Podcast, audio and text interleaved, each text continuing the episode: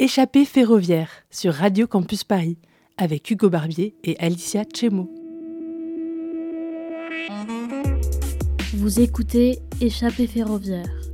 Retrouvez-nous un jeudi par mois à 18h sur Radio Campus Paris.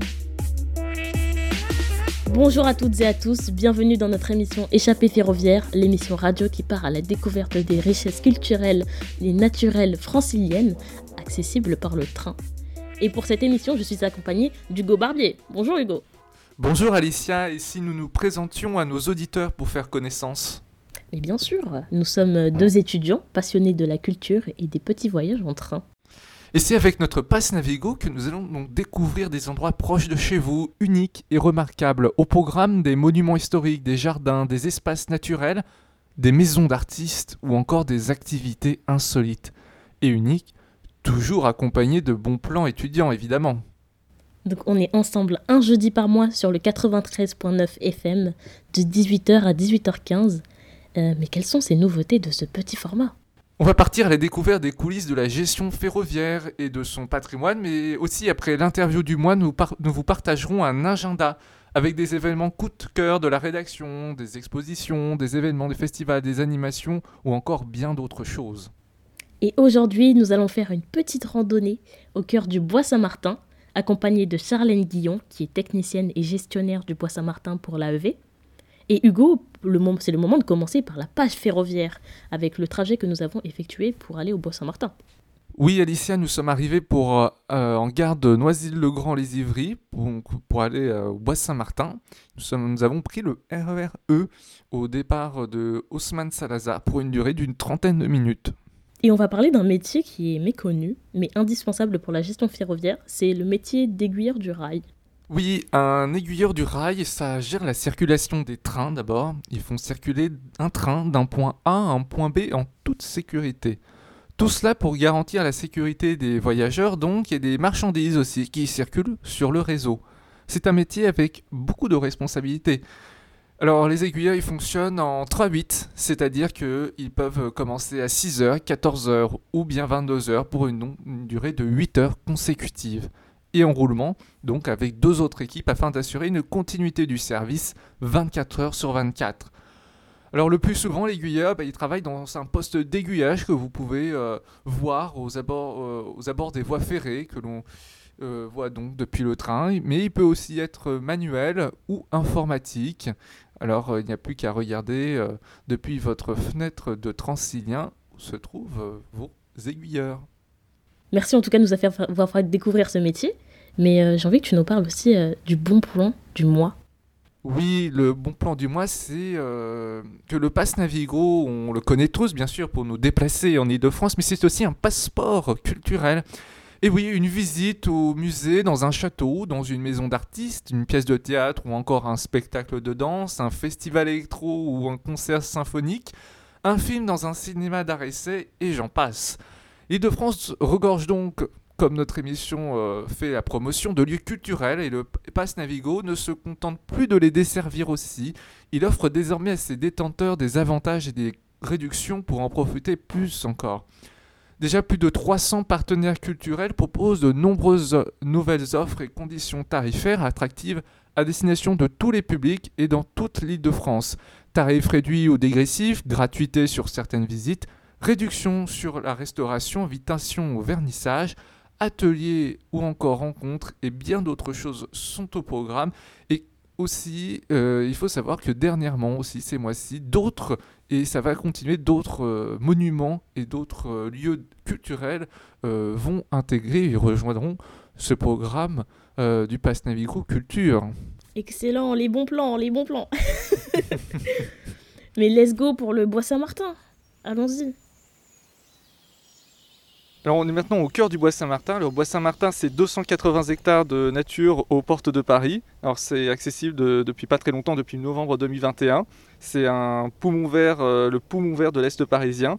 Alors pour euh, représenter un petit peu à nos auditeurs euh, ce que c'est 280 hectares, bah, c'est 400 terrains de foot, donc c'est pas mal d'espace. Et qui mieux en parler pour Charlène Guillon, qui est technicienne au sein de l'AEV et qui est dédiée notamment au Bois Saint-Martin. Bonjour. Bonjour. Merci de nous accueillir au cœur du, Bois Saint-Martin. Et on va peut-être commencer par l'interview, par un petit peu votre métier. Alors, votre métier, en quoi, quelles sont vos principales missions, vos activités? Alors moi je suis donc technicienne en gestion d'espaces naturels et aménagement paysager à l'Agence des espaces verts de la région Île-de-France. En quoi ça consiste? Euh, Ça consiste à être euh, finalement la première ligne. Euh, je suis responsable en fait sur le terrain du Bois Saint-Martin entre autres, qui fait partie d'un périmètre un peu plus grand, comprenant les massifs de Célie, le bois de la Grange et le bois du Boulet. Pas très loin, tout ça c'est un ensemble de plus de 500 hectares.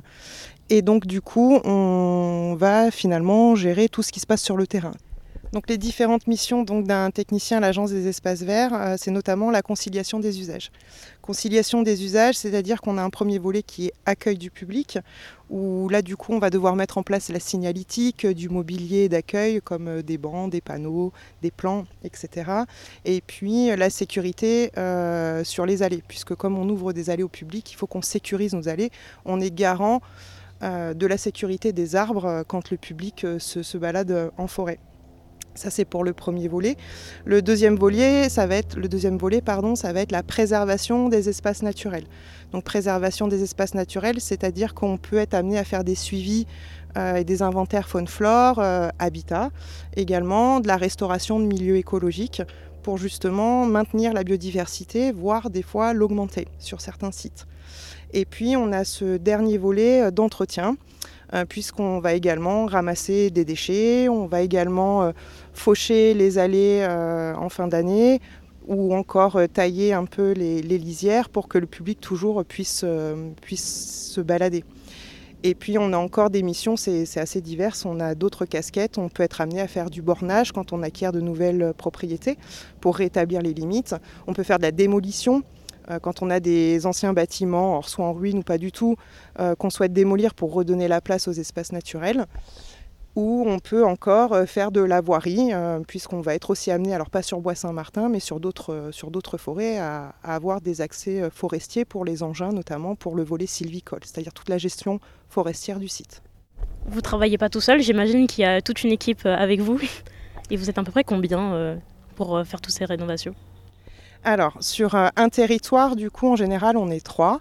Euh, il y a le, ce qu'on appelle le technicien territorial qui va être le, référent, le, maître, d'œuvre finalement sur le, sur le site, euh, qui va avoir et la connaissance des enjeux biodiversité, la connaissance de la politique aux alentours, la connaissance des entreprises, la connaissance du terrain, et qui va finalement un petit peu chapeauter tout ce qui va se passer sur son site. Il est aidé par un deuxième technicien qui va lui être plutôt un technicien d'entretien, euh, qui lui va s'occuper de toute la partie, euh, on va dire, euh, entretien courante, c'est-à-dire ramassage de déchets, entretien des allées, fauchage, etc. Et puis on a une troisième personne qui est un agent. lui, c'est nos yeux, nos oreilles sur le terrain. Il est quasiment tout le temps en forêt. Et lui nous remonte via des tournées de signalement tous les problèmes qu'il peut y avoir sur un site.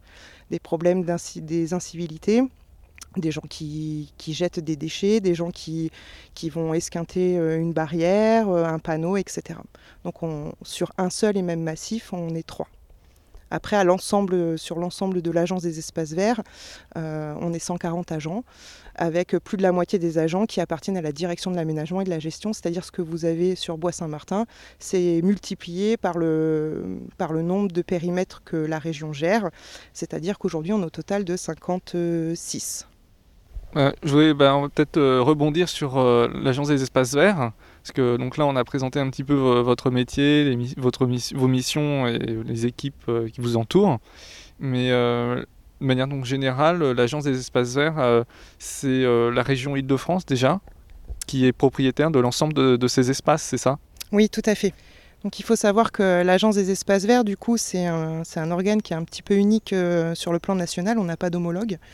Euh, c'est la principale mission du coup de l'agence des espaces verts, c'est bien d'acquérir des espaces naturels pour les maintenir espaces naturels et pour pouvoir les ouvrir au public, pour ainsi décarencer euh, des zones qui sont fortement urbanisées et puis donner accès aux espaces naturels aux gens qui habitent autour. Tout l'intérêt du bois Saint-Martin euh, dans son acquisition, c'était qu'il était accessible depuis Paris à 20 minutes en RER, e donc via le RER E. Oui, c'est, je rebondis par rapport à ça, c'est parce que comme ça, ça, complète un peu notre fil directeur euh, de notre émission qui est de venir avec euh, le RER e et avec euh, l'ensemble des trains en, Ile-de-France. on va peut-être revenir donc sur, sur le Bois Saint-Martin, parce que comme vous l'avez dit tout à l'heure, c'est-à-dire que ça a été acquis il n'y a, pas très longtemps, mais quand on a regardé l'historique, ça faisait quand même pas mal de temps apparemment que, que l'Agence des espaces verts et la région voulaient acquérir ce terrain, parce que c'est quand même on, se dit euh, d'avoir un espace privé euh, si, près de Paris, euh, qui était il y a encore un an, c'est, on, a du mal à, le penser en fait. Donc ça a été quand même, enfin ça s'est pas fait en un mois. on n'acquiert pas en un mois un espace forestier comme ça. Non, effectivement, c'est un dossier qui est vieux depuis 40 ans. Ça fait 40 ans que l'Agence des espaces verts est sur le dossier de l'acquisition du bois Saint-Martin. Euh, il appartenait à une, ancienne très grande famille euh, sur laquelle on avait 13 indivisaires. Donc il fallait mettre euh, tout le monde d'accord. Et puis ça n'a pas toujours été facile. Il faut savoir que 280 hectares aujourd'hui en région Île-de-France d'un seul tenant, c'est rare. Alors ça se fait, hein, Bois-Saint-Martin en est la preuve, mais c'est quand même des occasions qui sont rares. Et, donc du coup, complètement fermé au public, il était important pour nous et pour la région euh, qu'on puisse l'ouvrir très très vite. Donc le bois a été euh, acquis finalement en novembre 2020 et on l'a ouvert au public en novembre 2021, c'est-à-dire qu'on a mis un an à faire les premiers travaux de sécurisation et d'accueil du public. Ce bois Saint-Martin, donc il était privé et maintenant il est rendu public, mais j'imagine que comme c'est très récent, il y a des certaines restrictions que les visiteurs doivent appliquer en fait. C'est même plus compliqué que ça, puisque quand on a acheté le bois Saint-Martin en novembre 2020, il faisait déjà l'objet en fait, d'un arrêté préfectoral de protection de biotope depuis 2006. Donc les anciens propriétaires, qui étaient une famille privée, avaient mis en place du coup cet arrêté préfectoral de protection de biotope qui interdisait, au-delà de la propriété privée, il interdisait euh, les visites du public dans le bois. C'était l'arrêté. Quand on a acheté, du coup, on a fait le, travail euh, avec les services de l'État, on a demandé la révision de cet arrêté pour pouvoir l'assouplir euh, sur, le, volet accueil du public. Donc en contrepartie, on a amené une plus-value, on l'a agrandi. Il y a des zones qui sont restées euh, fermées de, par l'arrêté de 2006, mais, mais du coup, il a été révisé en août 2021. Et cet arrêté, il conditionne finalement les usages qu'on peut faire du bois. Et aujourd'hui, il faut bien se rendre compte que si on a la chance de venir visiter le bois Saint-Martin, euh, c'est parce qu'on a fait réviser cet arrêté, mais qu'en contrepartie, il y a des contraintes et une, une réglementation très stricte de la part de l'État. Notamment, c'est le seul espace dans lequel on ne peut pas venir se balader avec son chien, même tenu en laisse. Les vélos sont interdits. Et puis il y a toute une zone qui est grillagée, qui reste interdite au public pour justement la faune, la flore et préserver les habitats. Donc il faut bien se, rendre, compte que aujourd'hui le bois Saint-Martin est accessible, mais qu'en contrepartie, il faut respecter la réglementation contraignante de cet arrêté préfectoral. Maintenant, je vous propose de parler un peu plus de la faune et la flore qui nous entourent. On est au plein milieu du bois de Saint-Martin, enfin en tout cas on a, on dépassé l'entrée. Et euh, quelles sont les, la faune et la flore qui, qui habitent dessus alors, au-delà de la faune et la flore, on va avoir des habitats remarquables. Déjà, dans un premier lieu, c'est assez rare dans le 93. Euh, on a euh, un peu plus de 20 hectares de prairies euh, sur le bois. Et donc, ce sont des, habitats qui sont riches en biodiversité, mais qui sont rares pour le département et la région. Après, si on veut rentrer un petit peu plus dans le détail des espèces, on a un réseau de marques qui est assez important, dans lequel on va retrouver alors je ne sais pas si ça vous parle, mais les quatre espèces de tritons, donc le triton alpestre, le crété, le ponctué, le palmé, la salamandre, euh, les grenouilles, les crapauds qui sont protégés à l'échelle nationale. Ensuite, on va avoir tout un cortège d'oiseaux également. On va avoir du pic euh, noir, du pic mar. On a la bondrée apivore, voilà, euh, pour essayer de vous citer quelques espèces. Au niveau de la flore, on va avoir la lobélie brûlante et puis tout un cortège finalement euh, d'insectes euh, et d'arthropodes qui, vont vivre et profiter de la prairie. Euh, comme c'est un milieu rare, cette biodiversité est rare également. Donc on a un petit peu avancé au cœur du bois Saint-Martin, on a dépassé une superbe allée de tilleuls et maintenant on se retrouve dans un espace assez insolite et incroyable aussi au cœur de, la Seine-Saint-Denis, puisque nous sommes actuellement dans une prairie. Et oui, nous sommes dans une prairie au cœur du Bois Saint-Martin. Et euh, en fait, on voulait peut-être parler d'abord de, ces différents paysages, parce que là, on vient de traverser un, nouveau type de paysage, et c'est ça qui est aussi unique au bois Saint-Martin, c'est qu'on se balade, on va voir euh, différents types de paysages. Alors effectivement, alors c'est pas unique euh, par rapport à ce qu'on a sur nos autres domaines régionaux, mais par contre effectivement, c'est assez extraordinaire de venir sur le bois Saint-Martin, puisque quand on est au cœur du bois, on n'a pas du tout l'impression d'être dans le 93. Euh, la richesse euh, de ce site, c'est effectivement cette multitude d'ambiances paysagères différentes. Donc on, est rentré, on avait une espèce de taillis sous futée où les arbres étaient très serrés et un peu plus bas. Euh, là, nous voilà ici devant les 20 hectares de zone ouverte de prairies. Si on continue la balade, on pourra passer sur des parcelles qui ont plutôt un faciès de grande futée. Donc on a des grands chênes, euh, très gros chênes, euh, pour certains qui peuvent être centenaires. On, a des parcelles où là on va complètement avoir une autre ambiance, ça va être que des bouleaux. Donc le bouleau c'est le, bois blanc en fait qu'on peut retrouver notamment dans les pays nordiques. Euh, on va avoir aussi un couvert de fougères aigles. Donc voilà, la, richesse aussi du bois c'est dans ces ambiances paysagères, puisque au sein d'une même balade, c'est-à-dire qu'on a des parcours qui font 3 km, on va complètement passer d'une ambiance à une autre et c'est assez magique, effectivement, je vous rejoins. Oui, donc euh, il y a les parcours de 3 km. Est-ce qu'on peut faire plus de kilomètres au sein du bois Saint-Martin? Alors en tout et pour tout, on a 17 km de chemin sur le, sur le bois officiellement et on en a ouvert 8 à la promenade. C'est-à-dire que le reste reste fermé euh, pour la, justement pour préserver euh, les, les, zones refuges pour la faune et la flore. Mais on peut faire 8 km en tout sur le bois. Beaucoup de possibilités euh, de randonnée, euh, même si euh, on n'est pas beaucoup marcheur ou on est grand sportif, donc accessible vraiment à tous les publics au cœur du Bois Saint-Martin. en tant que, public, est-ce que vous avez un, moment à conseiller aux visiteurs dans la journée pour observer la faune et la flore en toute tranquillité? Est-ce que c'est plutôt le matin, le soir? Alors comme tous les animaux en, Ile-de-France, je dirais, euh, face un petit peu à la pression du public en forêt, vous aurez d'autant plus de chances de les voir tôt le matin, c'est-à-dire quand le soleil se lève, ou plutôt tard le soir. Après c'est vrai qu'en journée, euh, ils vont plutôt être en sous-bois, ils vont se reposer, ils vont plutôt être dans des zones assez tranquilles où le public ne viendra pas le déranger.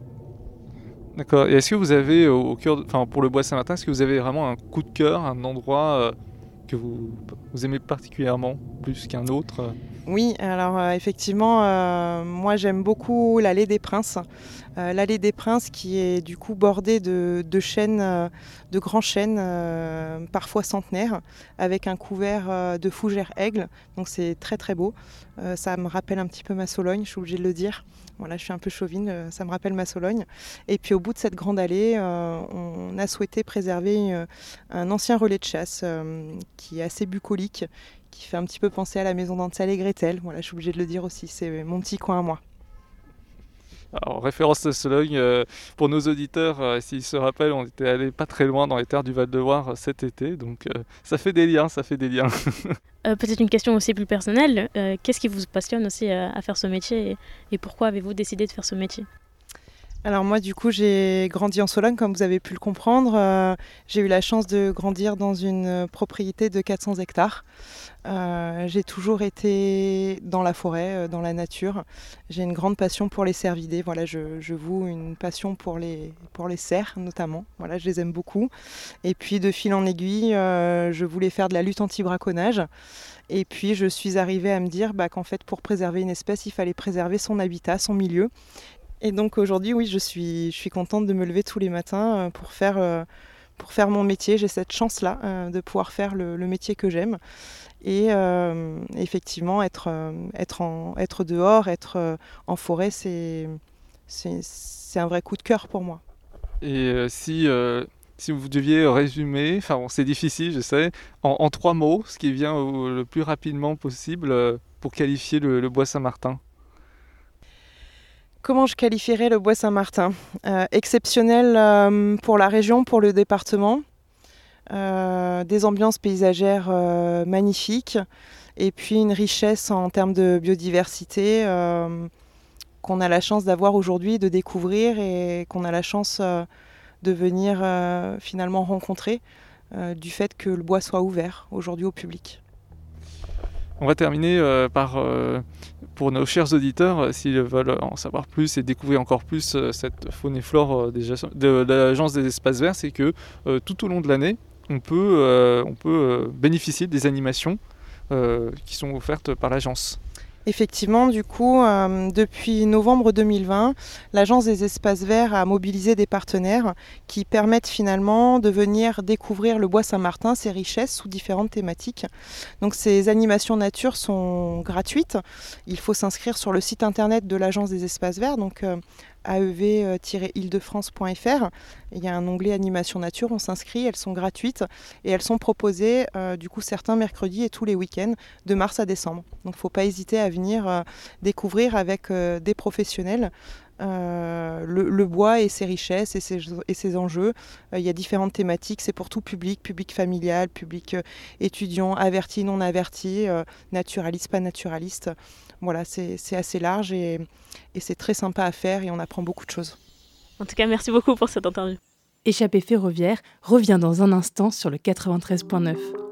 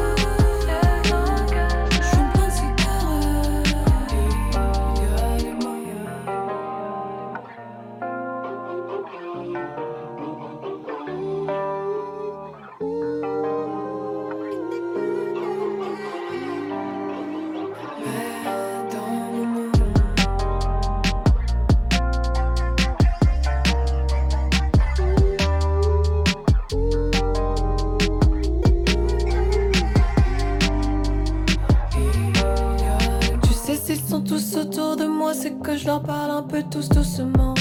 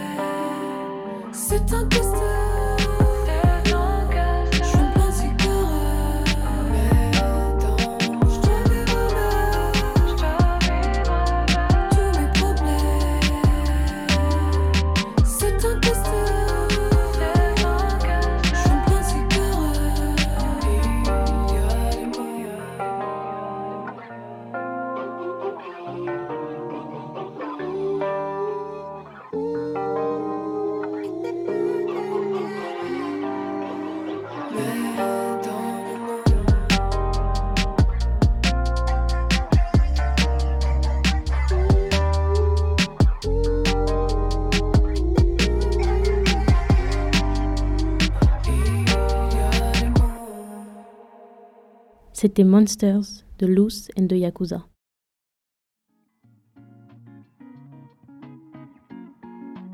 L'agenda du mois sélectionné aux petits oignons. Comme nous le dit si bien notre euh, voix off, c'est l'agenda donc aux petits oignons puisqu'on le concocte avec beaucoup d'amour et avec euh, la rédaction. Et c'est Alicia, euh, ton premier, ton coup de cœur du mois. Quel est ton coup de cœur? Mon coup de cœur du mois, c'est un événement sur l'astronomie. Ça s'appelle euh, les Rencontres du ciel et de l'espace. C'est organisé par l'Association française d'astronomie et euh, par les cités des sciences et de l'industrie. Donc ils, organisent cette 17e édition le 11, le 12 et le 13 novembre. Donc il y aura une braderie le dimanche matin. Oui, il y aura une braderie le dimanche matin. il y aura des conférences, des tables rondes, il y a un forum et des ateliers. Et euh, le tout est pour 14 euros la journée. Et euh, c'est accessible euh, en métro et en, et, en, et en tram avec le T3B et la ligne 7 à Porte de la Villette. Mais en fait, cet événement est payant. Donc, du coup, je me sentais obligée de parler d'un événement gratuit.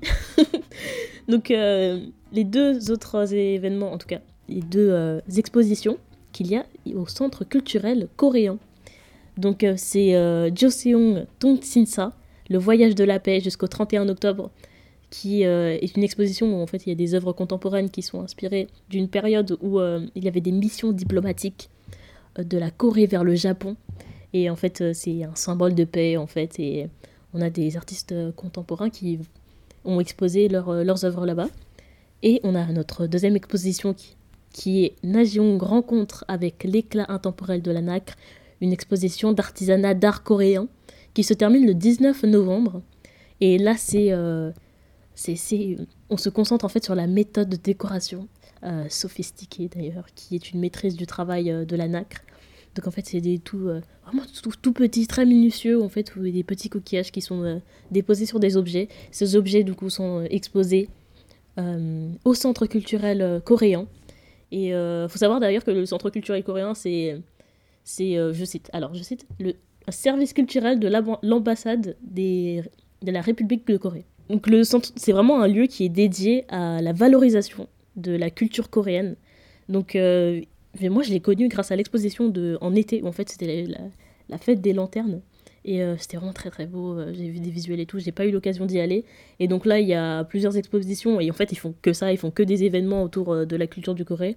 Donc, oui, il y a deux expositions. il y en a d'ailleurs une troisième qui est sur la mode coréenne. Mais bon. Ici, ça fait beaucoup d'expositions là.